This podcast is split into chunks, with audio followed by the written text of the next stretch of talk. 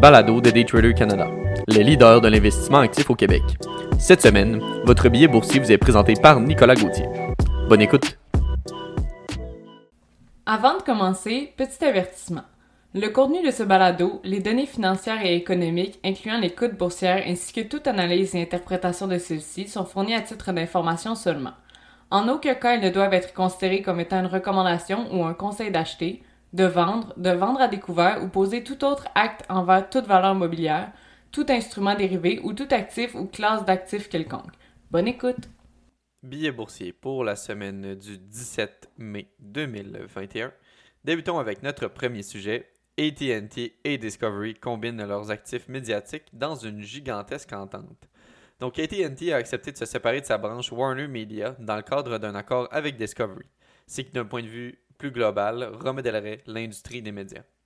D'ailleurs, si l'on se rappelle, il y a moins de trois ans, ATT a déboursé 85 milliards de dollars pour acquérir ses actifs médiatiques, dont CNN, HBO, Cartoon Network, TBS et TNT, via son achat de Time Warner.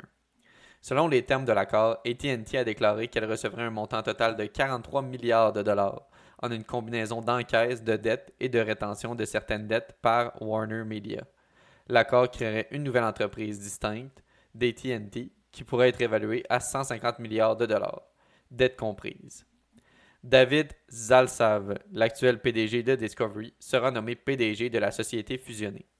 L'idée derrière la fusion est de combiner l'empire de télé-réalité de Discovery, qui comprend HGTV, Food Network et Animal Planet, avec les avoirs multimédia d'AT&T, et de bâtir un groupe assez important pour affronter Netflix et Disney dans la guerre du streaming.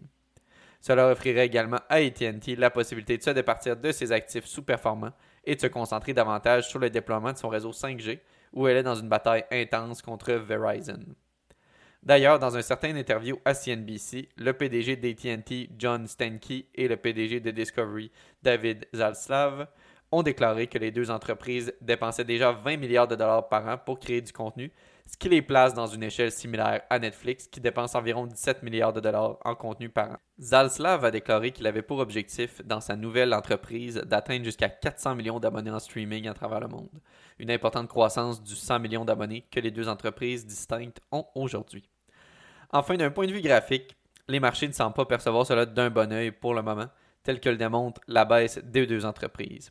Ainsi, il serait intéressant de suivre les développements de cette entente. En somme, si la fusion venait à se concrétiser, cela permettra de poursuivre la consolidation du secteur de la diffusion en continu. Passons maintenant à notre second sujet, interpréter les contrats à terme en dehors des heures de marché. Si vous avez porté attention aux émissions boursières telles que CNBC ou même les séances de négociation hors marché présentées par notre président M. Paul, il y a de fortes chances que vous ayez déjà entendu parler de la valeur des contrats à terme en dehors des heures de marché. Pour revenir à l'interprétation des contrats à terme en dehors des heures de marché, Habituellement, ils donneront une indication de l'ouverture du marché boursier le lendemain matin à 9h30. Souvent, les trois indices sont présents, soit le Dow Jones Industrial Average, le Nasdaq et le SP 500. Il est important de comprendre que bien que les contrats à terme et les actions se négocient séparément, le prix de l'indice par rapport à la valeur des contrats à terme sur indice fournit simplement une forte indication de la façon dont le comportement initial du marché boursier se manifestera. De ce fait, la valeur à laquelle les contrats à terme sont ne représente pas le prix d'ouverture du lendemain, mais uniquement une direction que les marchés pourraient prendre à l'ouverture. Ensuite, lors de la lecture des contrats à terme, on peut souvent apercevoir sous la valeur du contrat à terme un élément qui se nomme juste valeur, ou en anglais fair value. Cet élément est basé sur la notion financière que toute détention d'actions, d'obligations, d'options et de contrats à terme a un coût. Ainsi, le panier d'actions qui sous-tend un indice, par exemple dans le cas du Dow Jones, les 30 entreprises qu'il compose, a un coût et un avantage qui lui sont associés. Le coût se résume aux frais d'achat et de conservation des actions, par opposition à simplement laisser votre argent à la banque. Dans l'exemple du Dow Jones, l'avantage serait tous les dividendes que vous pourriez recevoir de ce panier de titres que vous ne recevez pas.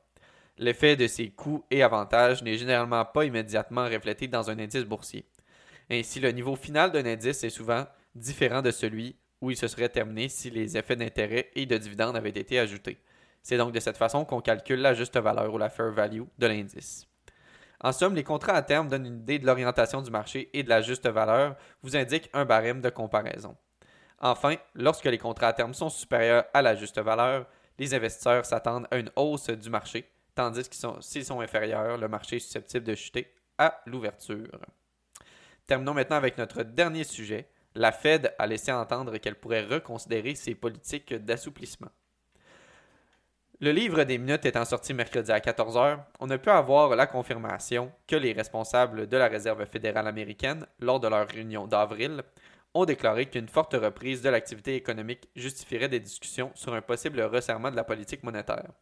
Le résumé de la réunion indique qu'un certain nombre de participants ont suggéré que si l'économie continuait de progresser rapidement vers les objectifs du comité, il serait peut-être opportun, lors des prochaines réunions, de commencer à discuter d'un plan pour ajuster le rythme des achats d'actifs. En d'autres termes, diminuer l'injection de liquidités dans l'économie américaine.